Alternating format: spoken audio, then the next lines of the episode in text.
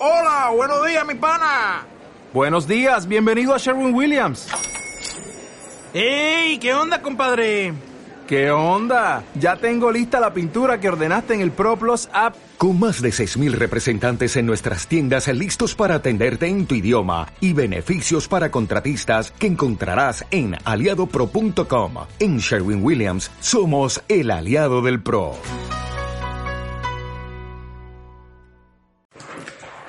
Buenas noches a todos y todas, bienvenidos y bienvenidas a un nuevo programa antes de que se nos acabe el año. Ya sabéis, yo soy Pablo Castillo y estoy acompañado de Super Irene de Aro. Bienvenidos a todos y todas. Buenas noches, nos da mucha alegría saludaros por aquí en un nuevo live talk, que ya sabéis que son bueno, con la voluntad de ser semanales, pero muchas veces no puede ser. Así claro, pero nuestras intenciones es siempre traeros un contenido que sea de mucho, sobre todo calidad, y que os pueda interesar mucho. Entonces, cuando no hay programa es porque no lo hemos conseguido. Pero bueno, al final todo llega. Esa es un poco la idea. Bueno, os vamos a comentar que esta noche, yo espero que no, pero voy a avisar de dos cosas. Puede ser que tenga que atender alguna llamada telefónica, en cuyo caso pues me saldré de la emisión simplemente, o tenga que poner orden a nuestros perritos. Si eso es así, pues también. También, que hay, hay veces que hay que ponerle en orden, ya sabéis que son cachorrillos y hay que darle siempre un poco de, de cosilla. Bueno, ¿cómo estáis todos y todas los que estáis por ahí? Eh, ir comentando, ir dejándoos y mm, acabo de ver una cosa que no me gusta, pero bueno, se nos acaba de caer otra vez el entrevistado. Bueno, ya se conectará, o sea que ahora podemos, tenemos más rato para hablar con vosotros, que es la, la idea, ¿vale? ya está. Ah, ya está, ya está, todo se arregla, todo se arregla. Y, y eso, entonces, pues, ir comentando cómo estáis, cómo va la semana, cómo ha venido estos días, esas primeras carreras que algunos habéis corrido en la montaña, eh, y bueno, como siempre, pues daros muchísimo las gracias de estar aquí esta noche con, con, nosotros. Y por supuesto, ya sabéis el tema que vamos a tratar, que vamos a tratar el tema de este pedazo de libro. No que sé si no, ellos lo ven al revés, ¿no? No lo sé, ¿Cuál si lo? No pues sé. si lo ven al revés, lo ven al revés, no lo sé. El caso que este pedazo de libro que no podéis dejar de leer si os gusta el mundo de la montaña, que imagino que sí, porque sois corredores y corredoras de montaña, todos los que estáis por aquí. Así que bueno, ya os digo, para mí es un sueño hecho realidad la entrevista que hoy vamos a hacer. Con eso os lo digo todo.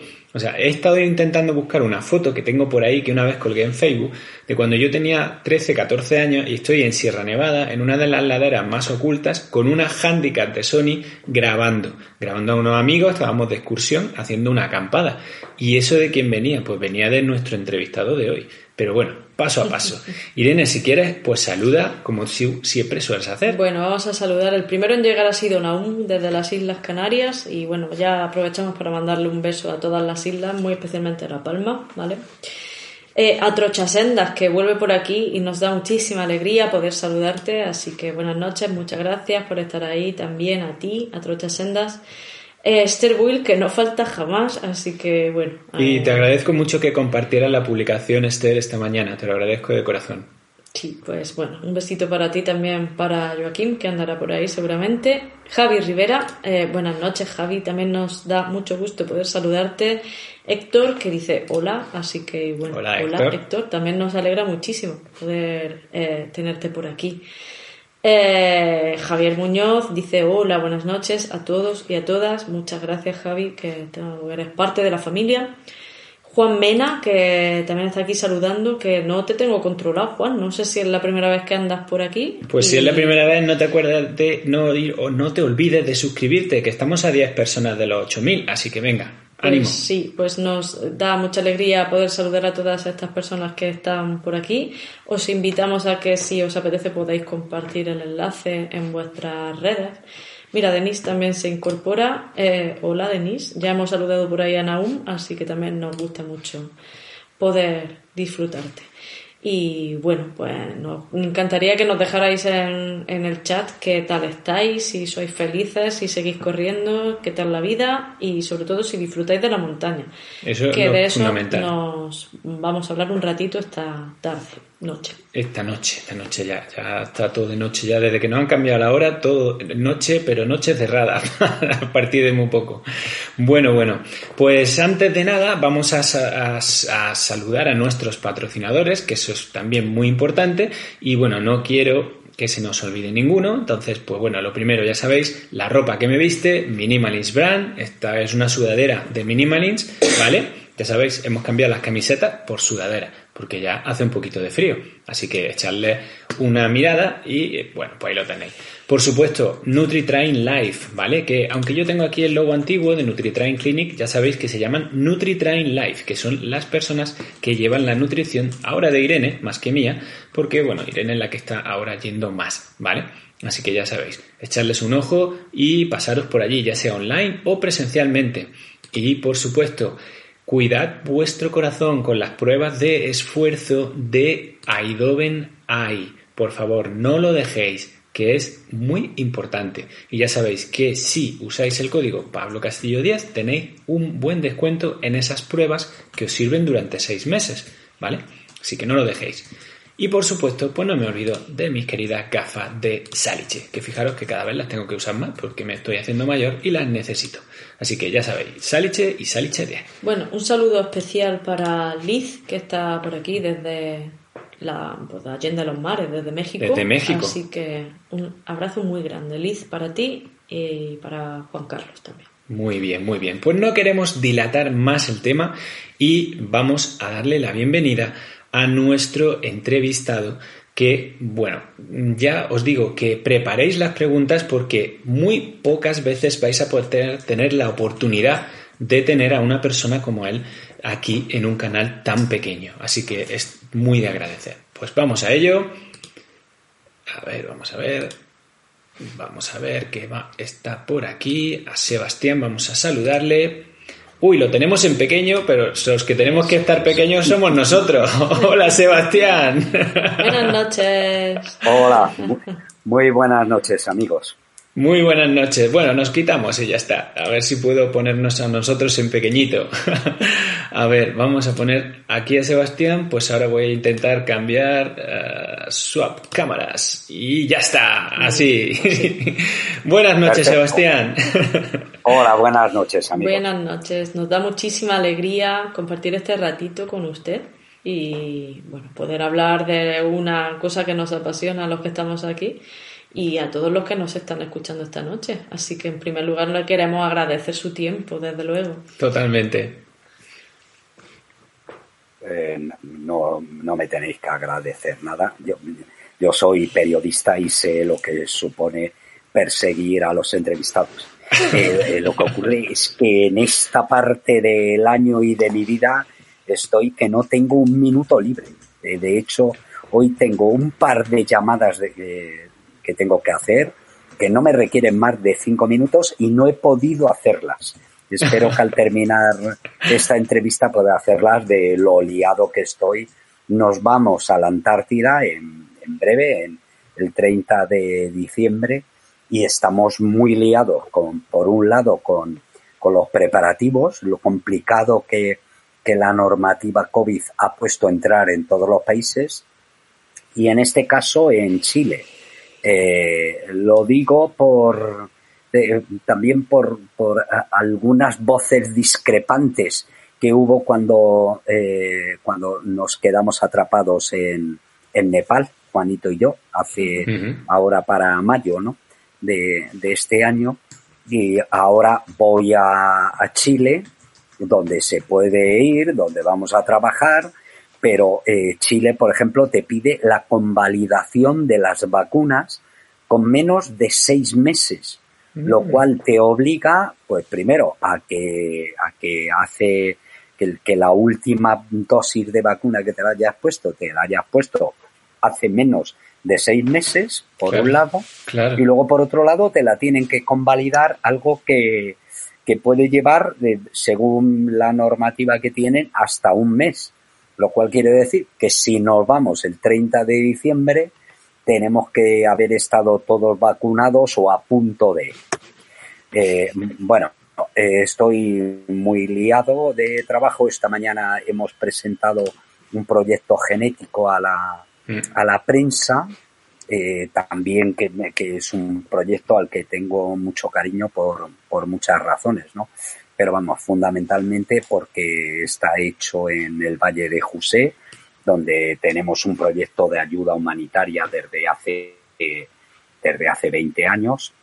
Luego porque los resultados son espectaculares, y muchas veces se habla de la ciencia y de la investigación en España. Bueno, pues aquí hemos presentado un proyecto que, yo creo que es innovador, que es puntero eh, y prácticamente es con muy pocas o casi ninguna ayuda oficial para la envergadura y luego porque el que realmente era la cabeza pensante, el científico eh, genético del proyecto, que era Antonio López Farré, murió hace, eh, yo creo que no llega a dos meses y, de alguna forma se lo debíamos. Es un proyecto debido a, a su memoria y lo vamos a terminar y rematar como como Dios manda, pues, pues haciendo lo que a él hubiera querido que hiciéramos, que es un proyecto de investigación que, que sea útil a la gente, que pueda servir para la salud o para el deporte o para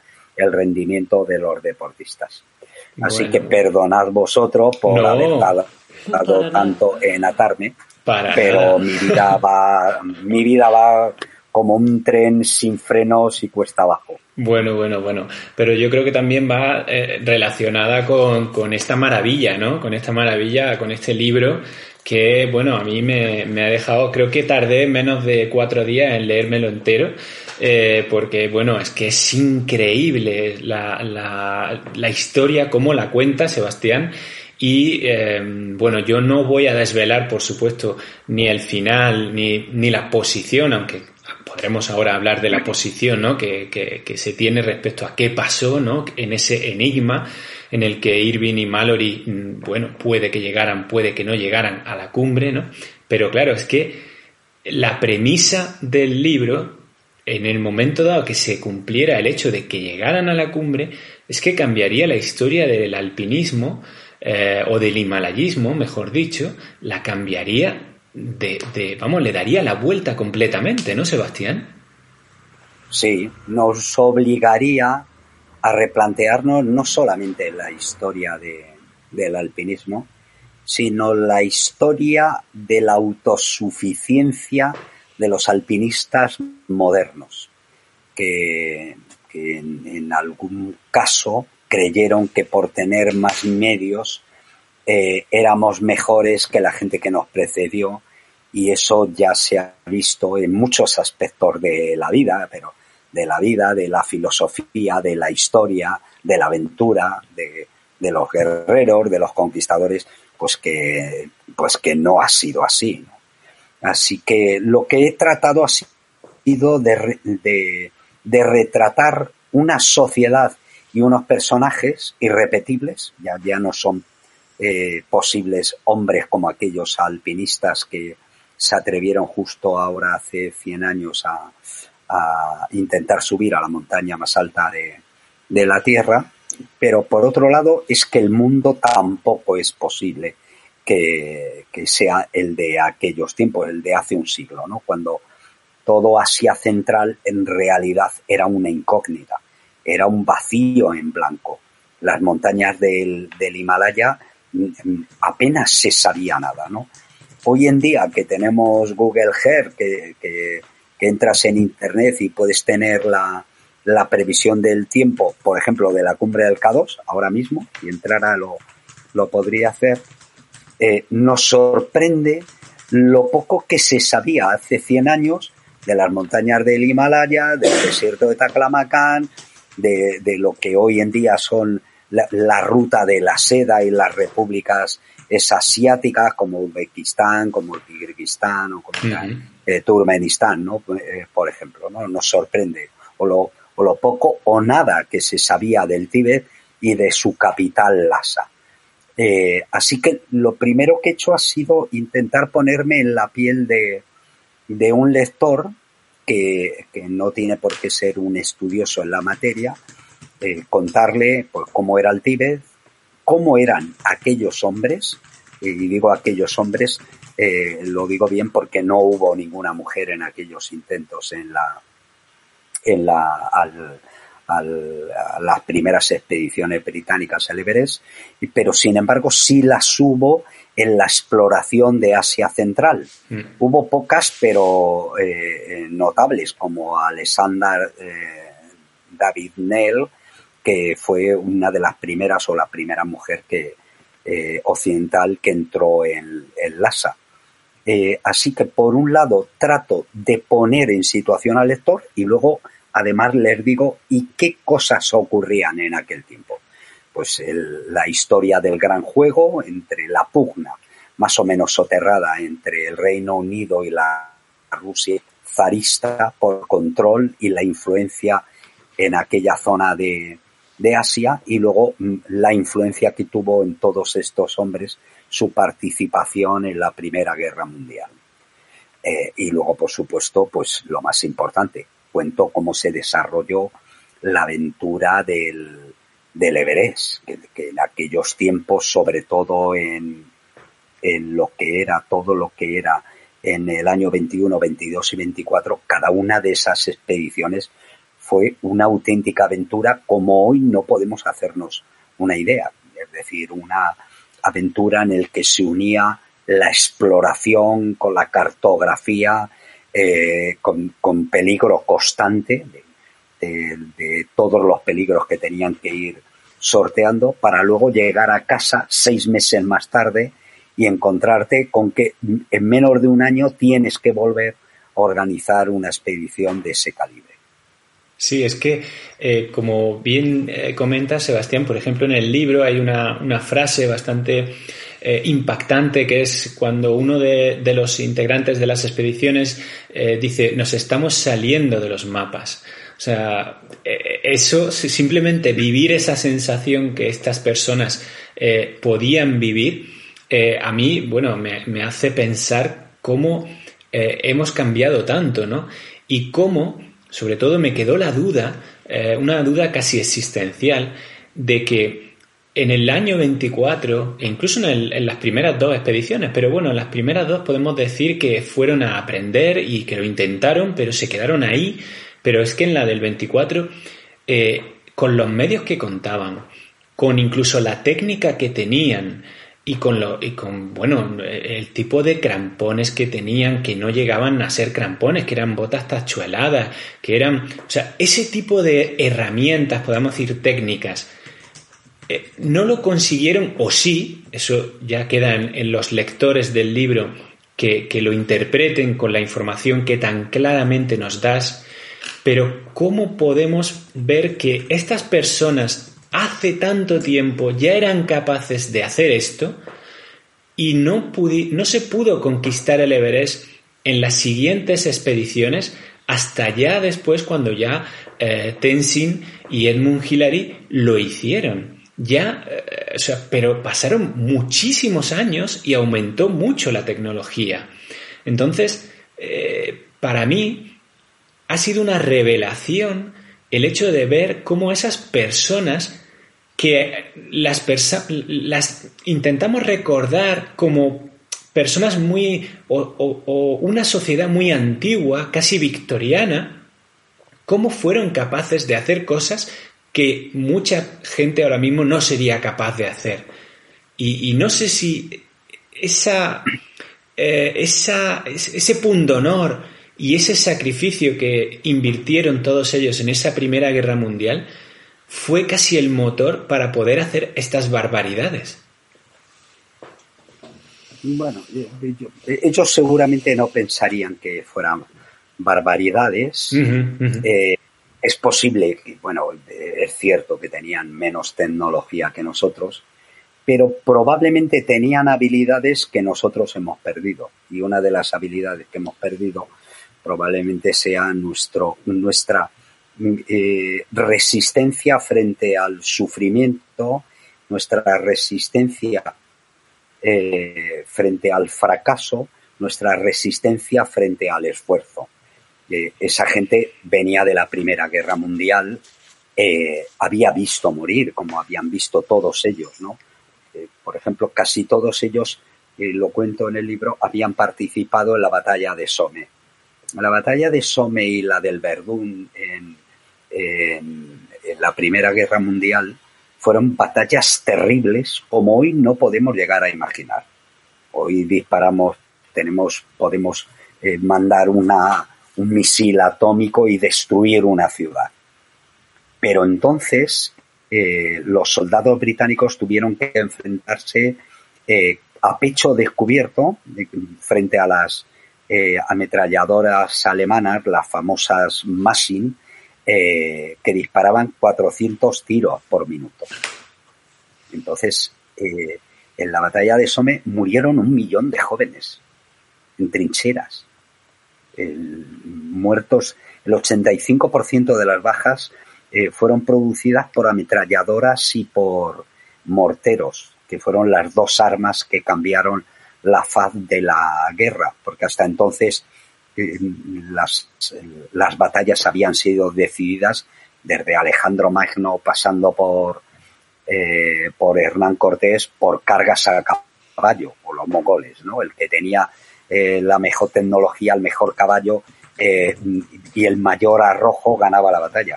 Pero la Primera Guerra Mundial es la primera guerra que no se libra así, que se libra por una guerra de trincheras que prácticamente fue inamovible durante los cinco años que duró y en el que gente como Mallory o como Somerville vivieron el terror de la guerra eh, y el trauma de la guerra como no se había vivido nunca hasta entonces.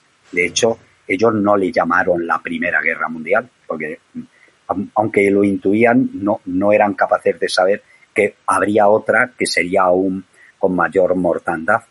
Pero eh, hasta entonces la humanidad no había vivido nada parecido. Murieron 21 millones de jóvenes, sobre todo, porque todavía en la Primera Guerra Mundial no se bombardean las ciudades eh, para debilitar la moral del, enemigo. Así que eh, Mallory vio, mm, por ejemplo, que la clase, él era profesor, daba clases eh, y, vio que las tres cuartas partes de, los jóvenes a los que estaba dando clase murieron y morían en los primeros instantes de entrar en combate en, una mm, en, una batalla que, estaban siendo mandados como carne de cañón ¿no? a enfrentarse a las ametralladoras. Todo eso marcó a esta generación. Así que no debemos de pensar que nosotros éramos, somos más valientes que esa gente, porque tenemos un teléfono iPhone. Tenemos otra tecnología, pero ellos eran capaces de arriesgar mucho más. De hecho, la mayoría de esa gente fue al Everest casi como su tabla de salvación. Para ellos el Everest no era ni mucho menos un lugar terrible donde iban a vencer o morir, no, no. Era su tabla de salvación para librarse del horror de aquella, de aquella grandísima tragedia. Y yo lo que intento es, eh, no, trato de resolver la, la, respuesta a la famosa pregunta de ¿subieron al Everest Irving y Mallory sí o no? Primero, porque yo creo que es mucho más complejo que eso. Mm. Segundo, porque me parece difícil que, en muchos años tengamos ninguna prueba eh, fehaciente de que lograron subir a la cumbre y por tanto tampoco ninguna de que no pudieron subir a la cumbre. Lo que eh, trato es de ser ecuánime y de ser eh, honesto, brindo al lector todos los datos de los que disponemos hoy en día y lo que trato es que ellos piensen con su cabeza, bueno, primero trato de, de abrirles la curiosidad a, una historia que probablemente, muchos de ellos desconocen y que es una de las historias más fascinantes del alpinismo, pero de las historias en general, ¿no? Son unos personajes absolutamente arrebatadores. Es, tiene que ver con, el interior de las personas y, también con el amor, con los afectos, con las relaciones eh, sociales que somos capaces de, entablar. Y a mí lo que me parece es, y eso lo cuento, lo, yo, lo que me parece es que eh, bajo un punto de vista honesto, me parece que las pruebas que hay hoy en día indican más posibilidades de que subieran a la cumbre de que no subieran a la cumbre. Cuando usted estudia eh, a estos personajes, eh, lee la documentación que es bastante, ¿no? Están sus cartas, están sus, bueno, los vestigios que ellos van dejando eh, sobre su propia vida, sus pensamientos y cómo van construyendo esta gran empresa que quieren abordar, que es esta subida al Everest. Eh, cuéntenos eh, cómo sería el dibujo de las personalidades de estos hombres y qué fue lo que le enamoró a usted especialmente para que a su vez también quisiera abordar la empresa de contar su historia. Aunque ya la contó en el año 2000 con el documental que hicieron en Alfilo, pero volver sobre la historia es el tema, ¿no? Sí, bueno, en efecto, primero era una historia que yo conocía desde hace muchísimo tiempo, pero hace 20 años la conté para televisión en uno de los mejores programas que hicimos jamás de Al filo de lo imposible, un programa que se vendió a todo el mundo, incluida la BBC británica. Cuando, cuando Al filo hizo esa reconstrucción, la BBC, la poderosa y ejemplar eh, televisión británica, no había sido capaz de reproducir esa historia. Pero luego hay muchas razones, Irene, para, eh, para que esta historia me fascinara. ¿no? Me parece que son todos tipos eh, ejemplares. Y no digo personas perfectas. No hay personas perfectas. Como no hay amores perfectos, ni en realidad ninguno eh, lo puede ser. Porque la vida es como es pero en muchos, eh, en, muchos aspectos estos personajes son, mm, como digo, irrepetibles, porque vivieron un momento, unas condiciones, eh, y luego el momento particular de su conquista, que más que contra una montaña era contra ellos mismos. Es, es una historia que tiene que ver con esos límites difusos y contradictorios que tenemos las personas, ¿no? que por un lado nos gusta la comodidad, eh, Mallory eh, estaba enamorado de su mujer, cuando hablabas de la correspondencia, mm, he tirado de las cartas de Mallory con su mujer Ruth, porque me parece que se, que, para, si queremos comprender a, a, a George Mallory, es mucho mejor leer las cartas que le escribe a su mujer que los escritos de montaña. En las cartas a su mujer se desnuda. Primero porque están ambos profundamente enamorados, son una pareja de, de chavales jóvenes, podríamos decir hoy en día, aunque ellos, Josh se consideraba viejo, murió cuando, cuando faltaban 10 años para tener 38, eh, y tenían tres hijos, se casaron al comienzo de la Primera Guerra Mundial y en, 1914 y, y, Josh Mallory murió eh, el 8 de junio de 1924. Es decir, su matrimonio duró escasos 10 años. En esos 10 años eh, les dio tiempo a vivir una vida dentro de otra, a tener tres hijos.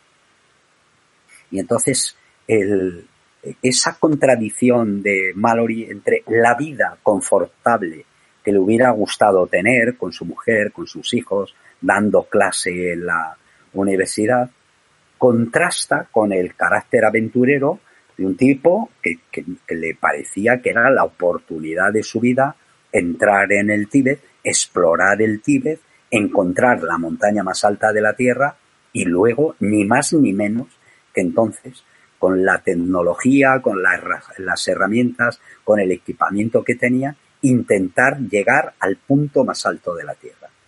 Entonces, todo eso me parece que era fascinante. Pero George Mallory es probablemente el principal protagonista, pero no es el único protagonista. Porque Teddy Norton, el jefe de expedición, es un tipo, bueno, acojonante, que, que llega sin botellas de oxígeno cuatro días antes a 8.600 metros de altitud. Ese récord de altitud sin utilizar botellas de, oxígeno estuvo eh, presente hasta 1978. Pero Howard Somerville, que fue el compañero, uno de los mejores amigos de, de, Mallory, eh, había sido cirujano durante la guerra. Un tipo que la guerra le dio en la y le, y le hizo replantearse la vida. Él había sido católico, o era católico, pero, pero eh, digamos que había eh, tenido dudas sobre su fe, pero sin embargo en la Primera Guerra Mundial lo que le hace es volverse, eh, digamos, más creyente y cuando le ofrecen, él después de estar cinco años cortando, amputando miembros a jóvenes, se hace uno de los mejores cirujanos de la época, por la experiencia que ha tenido, claro, eh, y cuando le ofrecen un puesto de cirujano en Londres para vivir estupendamente con un salario estupendo, prefiere quedarse en la India en una misión ayudando a, la gente. Son, son todos tipos que incluso hoy llegarían a sorprendernos, ¿no? Eh, ¿Qué capacidad de solidaridad, de entrega, pero al mismo tiempo de curiosidad, de imaginación, de inteligencia de saber lo que querían. Muchas veces hoy me encuentro con un montón de montañeros que, no saben en realidad por qué van en una cola de 500 personas a la cumbre del Everest. o, creo que le falta la capacidad de, explicar por qué hacen lo que hacen, qué sentido tiene, ¿no? Mm. Y sin embargo, eh, estos jóvenes británicos eran aventureros completos eran aventureros, exploradores, cartógrafos, gente eh, como, eh, como, Somerville, que eran médicos, científicos, curiosos, pero, Somerville además era un buen pintor, además le gustaba la música y logró que pasara partituras, músicas tibetanas de su tiempo, que si no hubiéramos perdido esas músicas y esa cultura arraigada en, en el Tíbet de hace 100 años, pero, pero luego el cámara, el capitán John Noel, es, es un tipo que, es un ejemplo del que copiamos todos los documentales de, de montañas, etcétera, etcétera, etcétera. El más tonto de esas expediciones hacía, hacía como decían nuestras madres, encaje de bolillo. Sí, es que, es que cuando has hablado de Noel, ¿no? es una cosa que ya en, en, esa época, ¿no? En el 21, 22, 24, él hizo una gira luego con presentando las películas que, que, él hacía y que grababa y que se grababan in situ con la cámara en mano allí encima de la montaña, que eso no es algo que es que podamos hacer desde hace pocos años, es que este señor ya lo hacía y eso es bueno, mm, nos, nos desmitifica, nos, eh, nos pone en nuestro, en nuestro sitio, quiero decir, ¿no?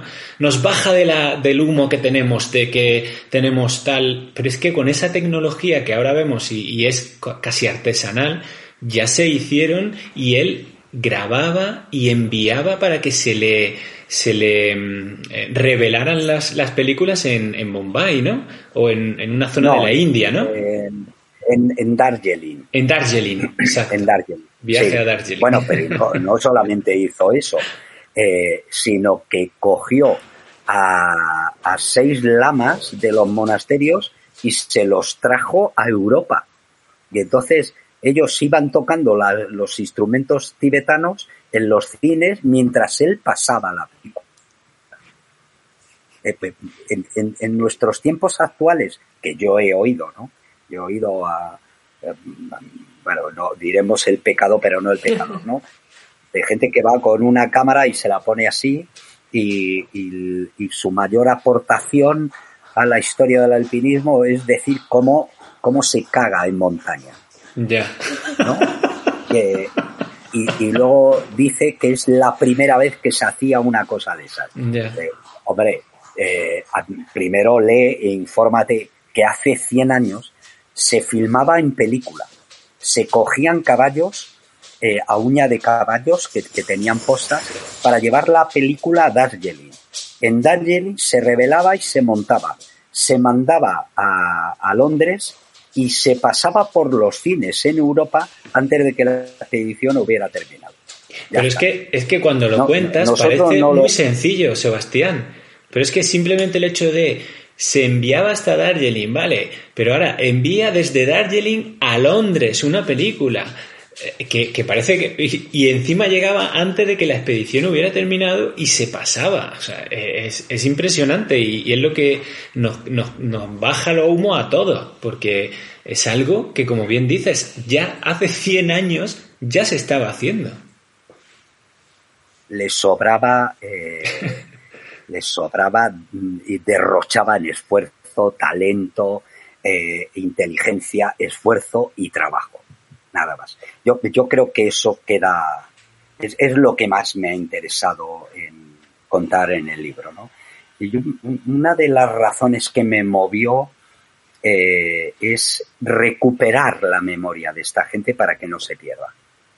Recuperar la memoria histórica de esta gente para que se sepa el valor que tuvieron independientemente de si subieron eh, a la cumbre o no ahora que se habla tanto de, recuperar la memoria mm. histórica, pues a mí me parece que, mi aportación en este caso sobre los aventureros románticos británicos es, a mí me parece que era una cuestión de justicia, de justicia histórica. Además, la memoria ha de ser mantenida, es como un fuego que debemos alimentar y, estas son las aportaciones que se pueden ofrecer desde, nuestra perspectiva de modernidad. ¿Cómo ve usted? sí. No, perdona, porque solo conociendo el pasado podremos saber y decidir dónde ir en el futuro. Esa es la historia. Y en el alpinismo ahora mismo con mayor claridad nunca. Yo, diría, por, por intentar simplificar, tenemos que optar entre el alpinismo de Mallory y los británicos o las colas de, de Nirmal Puya y los helicópteros en el Everest mm. eh, que mm. hay actualmente.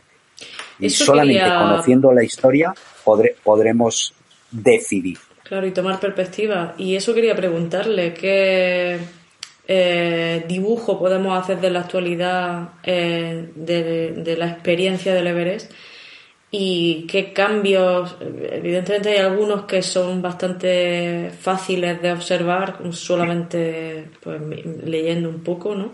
y, viendo un poco lo que la, gente aficionada publica pero ya que tenemos la posibilidad de tener a alguien que conoce muy bien el alpinismo de la época y, conoce muy bien el alpinismo actual.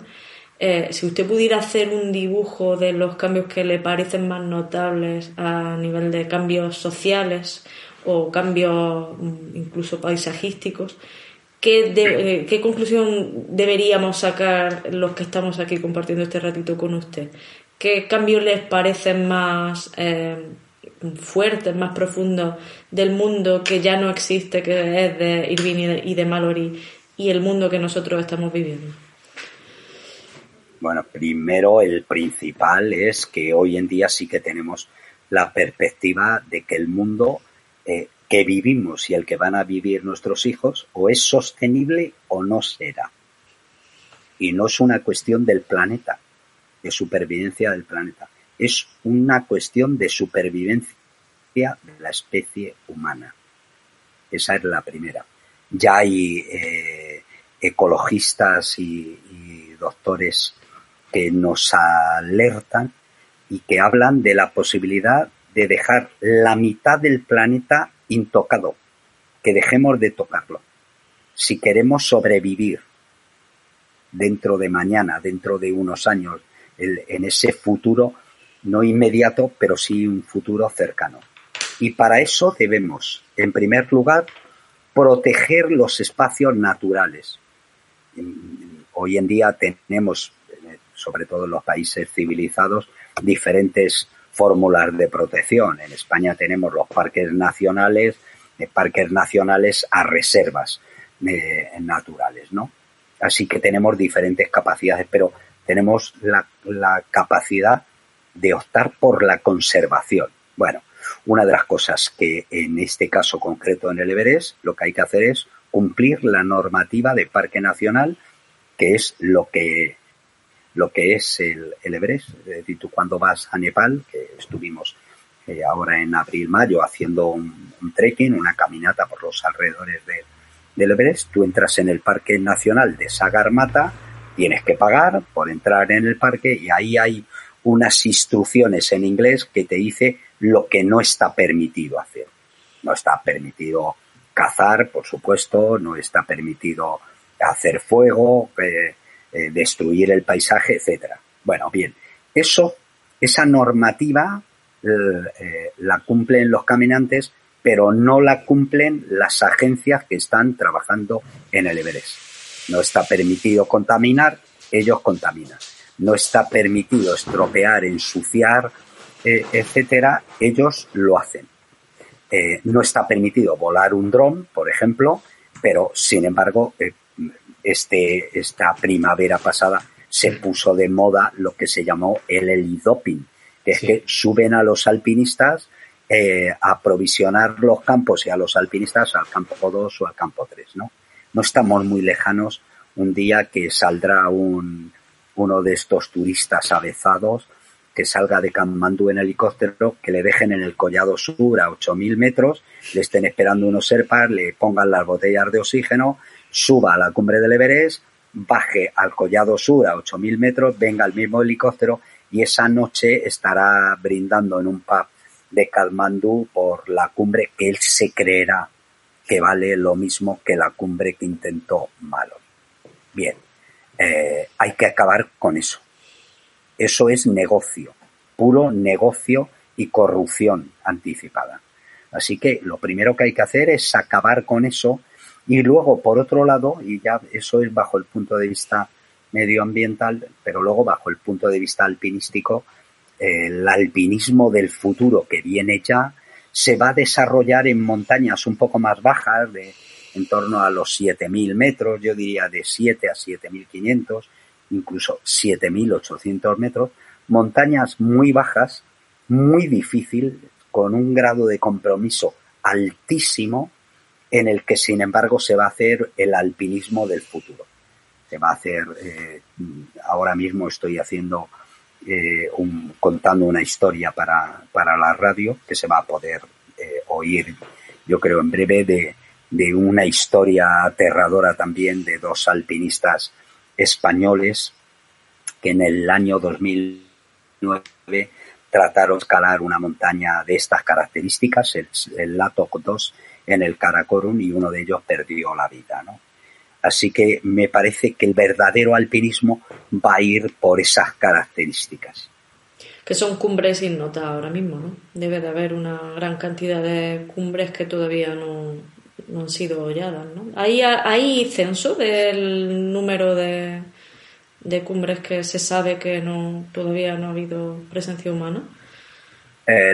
prácticamente las cumbres por debajo de 7.000 metros en el Himalaya y en el Karakorum no se les da importancia. Así que muchas de ellas no tienen nombre, por ejemplo. Así que no hay, no hay, no hay prácticamente. Hombre, tenemos un censo de las primeras ascensiones, pero mm, eh, muchas de esas montañas de 7.000 metros que a lo mejor tienen una ascensión, la primera ascensión siempre se realiza por la vertiente más sencilla, menos complicada y tal. Pero sin embargo quedan montañas que son colosales de 7.000 metros. Pongamos, por ejemplo, el Rakaposhi, eh, donde este verano pasado un, japonés hizo una de las rutas más largas de la historia, una montaña de 7.788 metros, eh, que, que apenas tiene dos o tres ascensiones, ¿no? Así que hay muchas montañas de 7.000 metros que tienen una ascensión, pero que en realidad toda la historia alpinística en esas montañas está por hacer. Y solamente en Pakistán, entre cumbres principales y cumbres secundarias, hay más de 130 montañas. O sea, como para, como para no aburrirse y como para volver ¿no? a, ese, a ese alpinismo un poco más de las raíces. De lo que, más de las raíces y claro, más de las raíces, más aplicarse a aquello que dijeron los británicos, ¿no? De, de el alpinismo es el arte de hacer más con menos. Se trata de hacer más con menos tecnología, por supuesto, sin utilizar botellas de oxígeno, eh, sin, cuerdas fijas, a ser posibles. A veces, si la vía es muy comprometida y la ruta muy exigente, pues a lo mejor se pueden poner para, para asegurar la bajada en algún caso algún tramo de cuerda fijo, pero, pero desde luego todo lo que sea de, desproveerte de, de, lo que es la red del alpinista, es decir, sin botellas de oxígeno, sin campos fijos, sin porteadores, sin cuerdas fijas, eso que se ha dado en llamar el estilo alpino puro, uh -huh. pues desde luego eso tiene mucho mayor valor alpinístico que, que, que, bueno que subir al Everest con botellas de oxígeno, que eso todos los alpinistas sabemos que eso no tiene a, hoy en día absolutamente ningún valor. Que cuéntenos algo para no irnos sin preguntarle sobre este asunto de eh, al filo de lo imposible, que yo creo que tanto yo, Pablo, como toda la concurrencia que nos está acompañando esta noche, pues claro, le ubicamos a usted muy rápidamente como el director de, del filo de lo imposible. Eh, nos gustaría saber un poco cómo ha marcado este programa que, que a su vez tanto nos ha marcado como espectadores. ¿Cómo le ha marcado usted? ¿Qué oportunidades les ha abierto? ¿Y en qué grado ha escrito la historia de Sebastián Álvaro? Bueno, es que al filo fue mi vida. En, términos, en términos de tiempo, la mitad de la vida.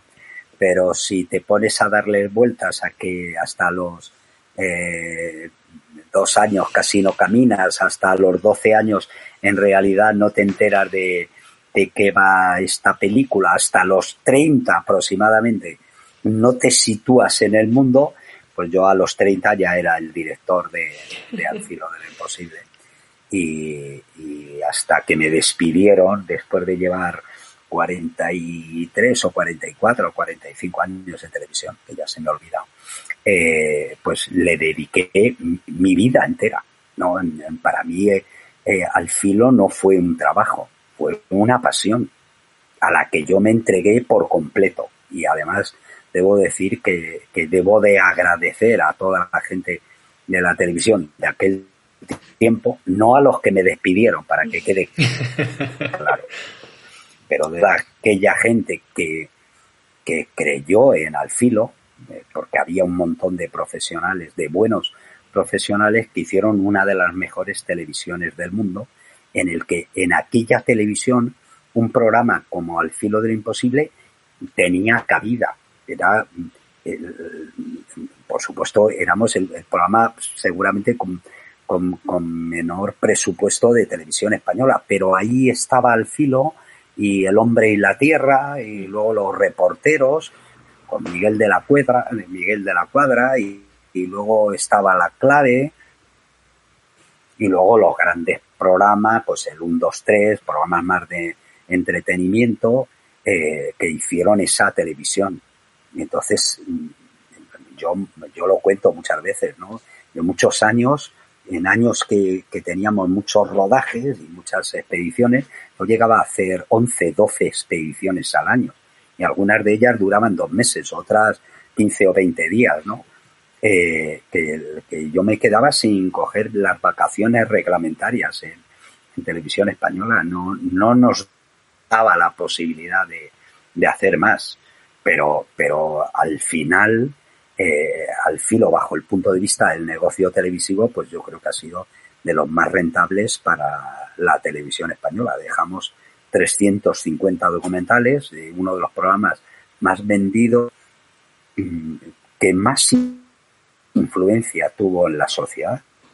Cambiamos la perspectiva y la conciencia de, de, la sociedad, igual que hizo Félix con los animales, pues también a nivel medioambiental, de, de la naturaleza, de la protección de la naturaleza, de, de mostrar una nueva relación de los seres humanos con, el, con aquello que nos rodea, con las montañas, con los ríos, con los mares, con, con los cielos, eh, con las cuevas. Eh, al filo supuso, yo creo que, que hacer un país más civilizado y también, digamos, más medioambientalmente más sostenible, de mayor respeto con, con, todo aquello que, nos rodea. Y ¿Sería posible hoy luego nos despidieron y, y, luego nos despidieron y nos mandaron a casa. ¿Usted piensa que con la televisión, que, bueno, es una pregunta quizá un poco eh, previsible la, en cuanto a, la respuesta que nos va a dar, porque todos sabemos que el tipo de televisión que hoy se hace no tiene nada que ver con la televisión eh, que había, eh, que existía hace unos años. Pero usted piensa que si hoy alguien quisiera relaborar un contenido de, de esa calidad, con ese grado de, mezcla de aventura y a la vez exigencia para el espectador. Como sociedad y como televisión, ¿estamos, ¿estaremos preparados para recibir un programa como el que usted hacía? Estoy completamente seguro. Lo que pasa es que quien invirtiera en eso eh, debería hacer lo mismo que hizo Televisión Española. Invertir primero 10 años en hacer un equipo que hiciera posible que hubiera cámaras que subieran a filmar a 8.000 metros a cuevas a 120 metros de profundidad y luego por otro lado especialistas capaces pues como Juanito Yarzábal o como Juanjo San Sebastián, Ramón Portilla, Alberto Iñorrategui, un larguísimo etcétera, Edurne Pasaban, es decir, no me gustaría eh, olvidarme de nadie, pero es imposible decir cientos de personas que pasaron por al filo, eh, especialistas que hicieron de nuestro país, de España, uno de los países punteros en cuestiones de aventura. Y solamente un, dato. Cuando en el mundo solamente había siete personas con las 14 montañas de, ascendidas de más de 8.000 metros sin utilizar botellas de oxígeno, cuando solamente había eh, siete personas, cuatro de ellas habían pasado por al filo del imposible. Así que claro que es eh, posible. Eh, desde luego ha cambiado la televisión y la forma de verla, pero ahí están los canales temáticos. Lo que mm. se está muriendo es la televisión que tenemos. Mm. La televisión generalista que hoy vemos está condenada a la muerte en poco tiempo. Sí, yo creo que ahora se podría hacer un programa, pero claro, como bien dice, habría que encontrar a esas personas que fueran capaces de llevarlo, porque si el propio Jim Clarkson se ha sacado un programa de la manga de una granja que se ha montado, o se hacen documentales siguiendo a Fernando Alonso durante una temporada completa de, de Fórmula 1 o siguiendo al equipo del Movistar o lo que sea, por supuesto, seguramente se podría hacer y sería rentable en, un, en una plataforma de streaming. Pero claro, el tema es con qué personas se podría hacer eso y sobre todo con la calidad eh, con la que vosotros lo hicisteis, ¿no? O sea, con ese compromiso, sobre todo entre documental y también compromiso vital. Es que yo creo que nuestro trabajo estuvo muy bien, pero es que sobre todo teníamos en televisión española, teníamos jefes en toda la cadena de mando y luego productores que era gente inteligente que había leído. ¿Me explico? Sí, que no es poca cosa.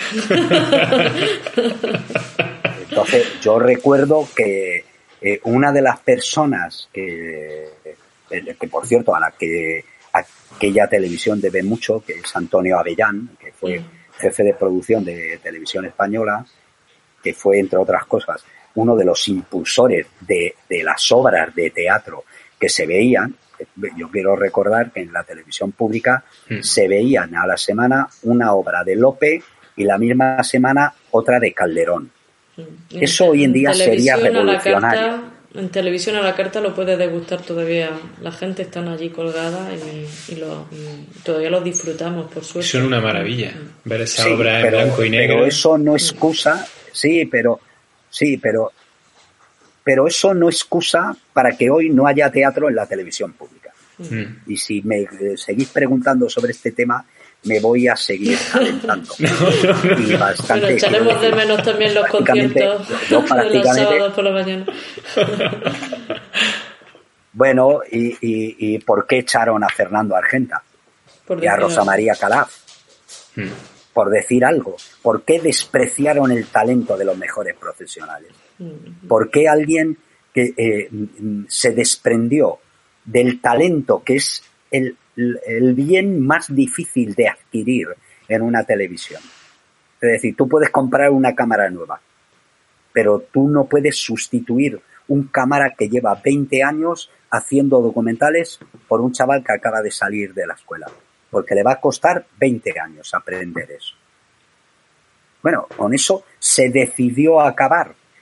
Y, al respecto de lo que la gente sería capaz de o no de, de admitir como programación, pues yo conocí un mundo en el que iba al taller y, el mecánico me hablaba de la obra de teatro de Lope de Vega. Y ahora cuando voy, pues me habla de, yo qué sé, de cualquiera de estas. De, fútbol mayormente, ¿no? ¿no? hace falta, no hace falta, no hace falta.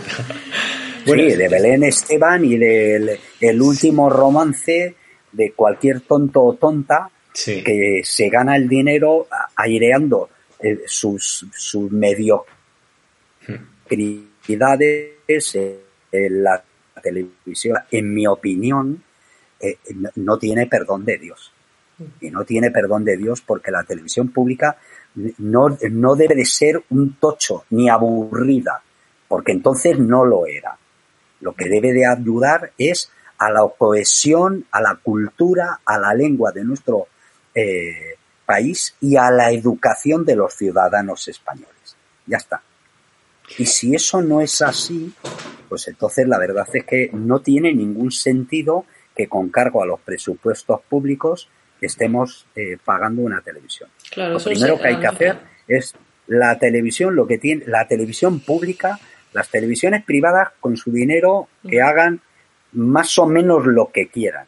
Digo más o menos porque eh, se deben de cumplir eh, las condiciones por las que se las da la, la licencia. Así que deben de respetar los horarios infantiles, las pausas publicitarias, etcétera, etcétera, etcétera, que se incumplen generalmente. Pero digamos que el, los dineros de las televisiones privadas se lo gastan, lo invierten, a veces ganan o a veces pierden, bueno, bien. Pero la televisión pública eh, que siempre va a ser deficitaria, queremos que sirva a los valores y a las obligaciones que tiene con la sociedad. Ya un servicio público. Totalmente. Sebastián, eh, yo creo que para ir terminando, porque yo podría quedarme aquí toda la noche, pero usted tiene que hacer esa o recibir esas, esas llamadas de cinco minutos.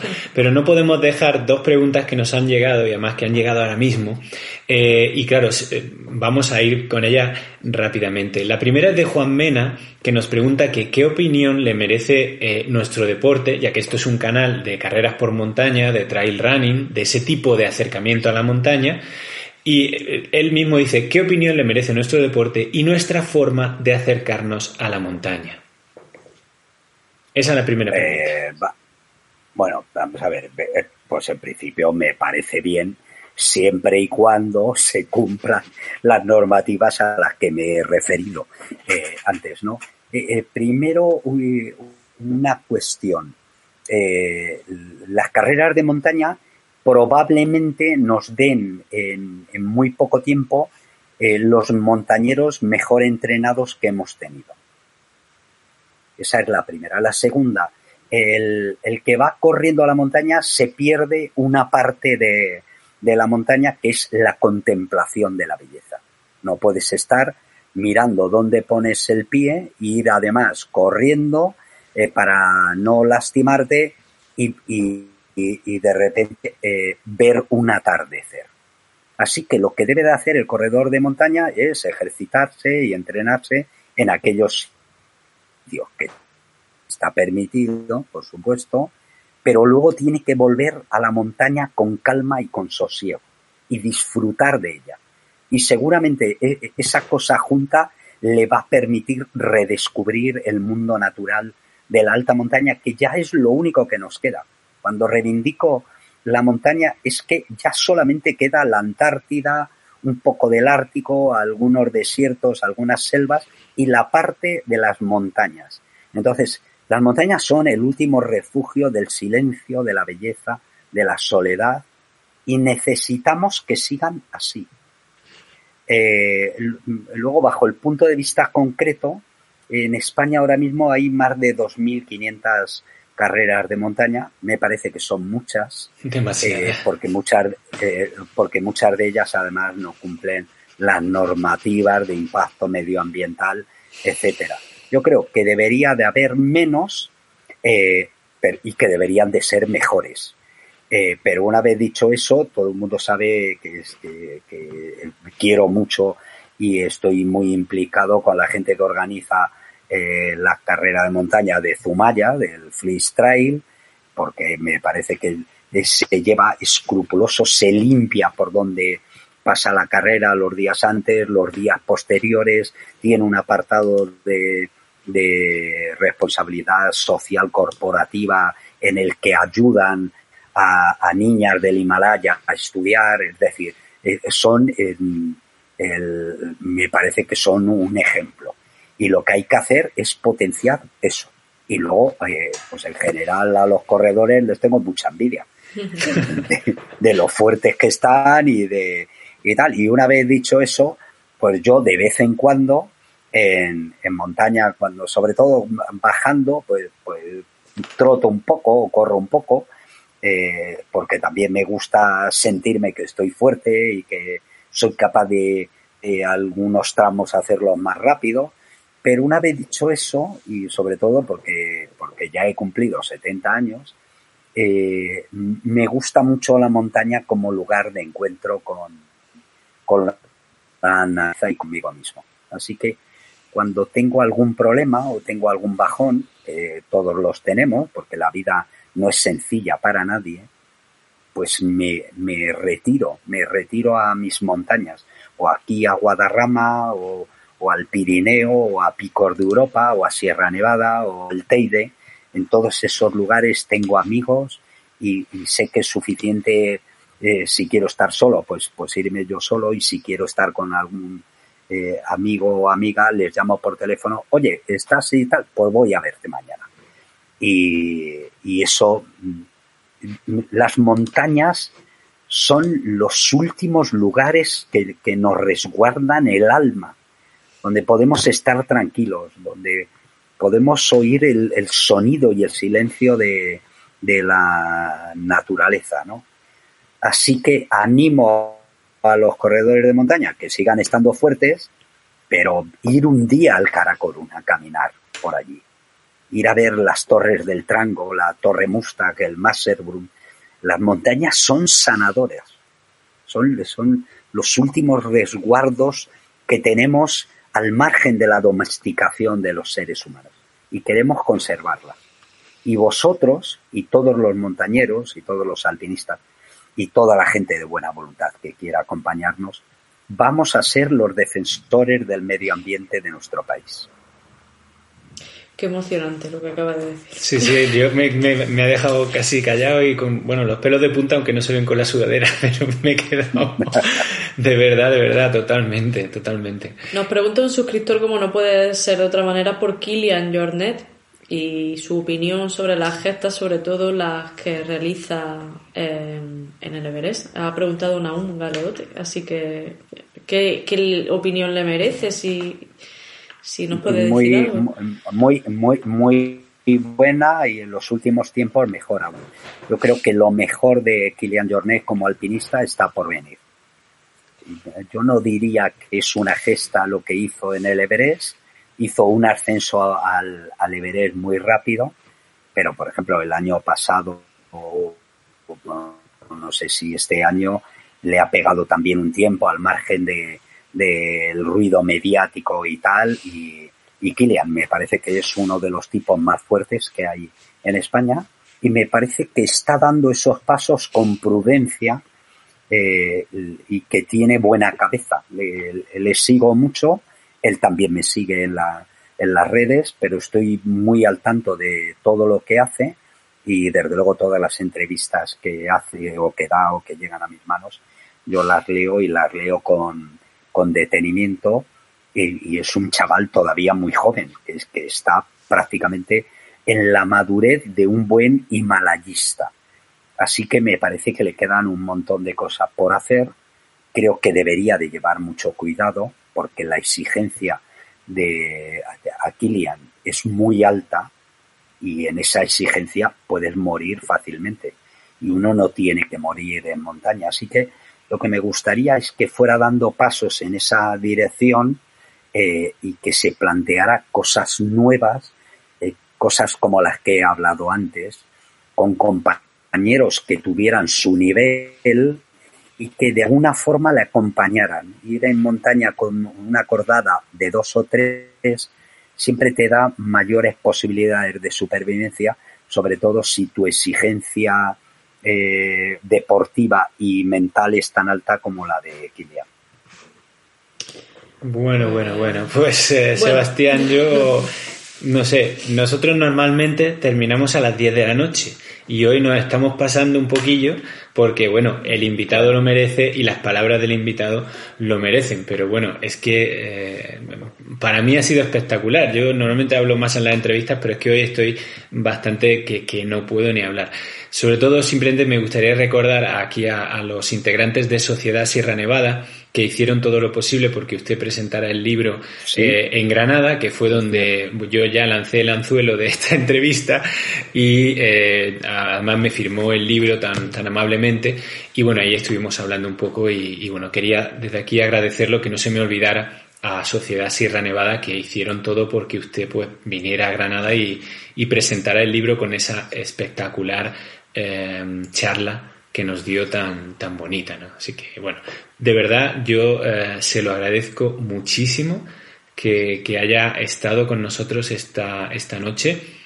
Eh, bueno, no sé, yo hoy me he quedado bastante, bastante obnubilado, podríamos decir, y como bien dice una, una espectadora ahora mismo, yo podría estar horas escuchándolo y, sobre todo mm, recordando en, sus palabras eh, la montaña con la que me crié, la montaña que todos esos domingos que yo venía de escalar con mis amigos y, nos sentábamos delante de la tele con mis padres a ver el nuevo episodio de Alfilo y lo compartíamos en familia y, era, era eso, o sea, y, esa, esos episodios y esas cosas que hicieron que yo después me pusiera una cámara y le trajera las imágenes de mi aventura y de mi escalada y de mis eh, cosas en la montaña a mis padres cuando ellos ya no podían ir a la montaña.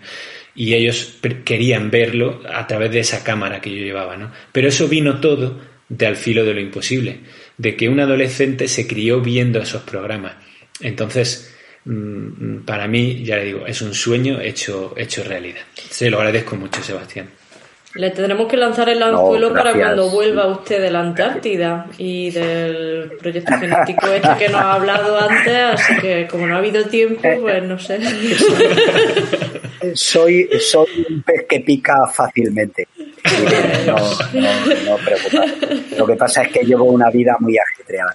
Dejadme que diga, eh, por, último, ¿no? para despedirme, primero agradecer, por supuesto, a tanta gente que, que me quiere en nuestro país y fuera de él. Eh, y, que es pago suficiente para un hombre. Es la primera cosa. La segunda, desde luego, la gente que me llevó a Granada y, luego los que al día siguiente me llevaron, eh, a, me acompañaron a subir al Veleta. Eh, me enseñaron el refugio que, que estaban terminando de rehabilitar al día siguiente me enseñaron las acequias de la Alhambra, es decir, eso no tiene pago.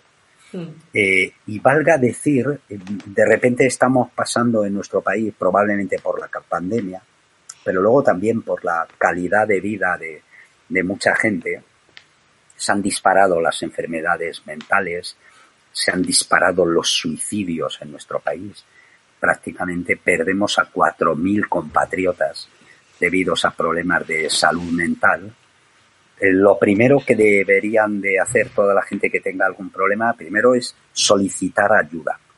Para solicitar ayuda, lo primero que tienes que hacer es reconocer que necesitas ayuda. Pero tenemos a mucha gente que no llega a final de mes, o que se han divorciado, o que han perdido el trabajo. Bueno, aparte de pedir ayuda, ir a la montaña, perdeos un, un sábado o un domingo por, por las montañas, por esas montañas sanadoras, sanadoras. son espacios compasivos. Y, dedicaros un poco de tiempo a miraros a vosotros mismos y vais a venir mejor a casa. No, no os van a arreglar los problemas económicos, es probable que vuestra novia o vuestro novio no vuelva con vosotros, pero vosotros vais a estar mejores. Y total, el dinero no tiene tanta importancia, amor con amor se paga, así que seguramente que volveréis a ser felices con otra gente y, vais a tardar en arreglar eso lo que ya nos contó el poeta, eh, que son 19 eh, días y 500 noches, ni más ni menos. Así que tenéis, tendréis siempre un motivo para ir al monte y por supuesto cuidarlo, cuidarlo y defenderlo. Así que vamos con ello. Muchas gracias a toda la gente que me ha visto y por supuesto a vosotros dos por vuestra tenacidad en perseguirme. Pues muchísimas gracias por esta conversación tan regeneradora para el alma en estos tiempos que corren que tanta falta nos hace estas brisas de esperanza. sí, sobre todo por un, por un regalo vital, porque esto es uno de esos regalos que uno tiene en la vida que dice, pues yo una vez tuve a Sebastián en el salón de mi casa charlando un rato con él. pues lo dicho, Sebastián. La próxima que la próxima vez que vaya a Granada, págate una cerveza, jodido. Por, supuesto, por supuesto. Y, nos hacemos alguna ruta de, esas que no le han enseñado los de Sierra Nevada, que, que tenemos algunas también nosotros. Muy bien, Sebastián. Pues muchísimas gracias. Gracias de corazón por haber estado con nosotros. Y a todos vosotros y vosotras. Ay, perdón. Gracias, Sebastián. Y a todos vosotros y vosotras, bueno, pues eh, se nos ha ido Sebastián, que nada, daros las gracias por, por haber estado esta noche y pues como siempre os decimos que os queremos muchísimo y mm, bueno, es que se me han saltado un poco las lágrimas, pero mm, nada, que, que nos vemos en próximos vídeos y que seguramente pues mañana no haya podcast porque, porque bueno, pues ya no me da tiempo la vida de, hacerlo, pero que volverá, el podcast volverá. Así pero que... puedes publicar. Esto, eh, sí, pero entonces me queda quedarme hasta muy tarde hoy, pero bueno, lo intentaré. A lo mejor mañana esto lo tenéis en podcast. Y si no pasa, ya está. Lo dicho, que muchas gracias por estar ahí y nada, Luis, enhorabuena por tu, por tu éxito en la última carrera que has estado, que como siempre, eh, ya sabéis que Luis es el, eh, ¿cómo se llamaba este de la película? Eh, No, Forrecan no, el, el, chico este que nació viejo y se fue haciendo joven, pues esto este es Luis. Cada día está más joven, mi querido Luis Amores. bueno, ya sabéis, la película de Brad Pitt en la que se hace joven. Pues lo dicho, sí, yo también me he quedado con ganas de más, pero, pero bueno, tenerlo a Sebastián aquí ha sido, ha sido increíble. Eh, ya os digo, el libro no os lo perdáis, el libro es espectacular porque es un recorrido por esa historia y es verlos, es casi tocarlos a los personajes eh, de, de, la manera tan, tan brillante que está escrito. Bueno, pues lo dicho, muchas gracias por estar ahí y un abrazo grande. Os queremos. Adiós a todos.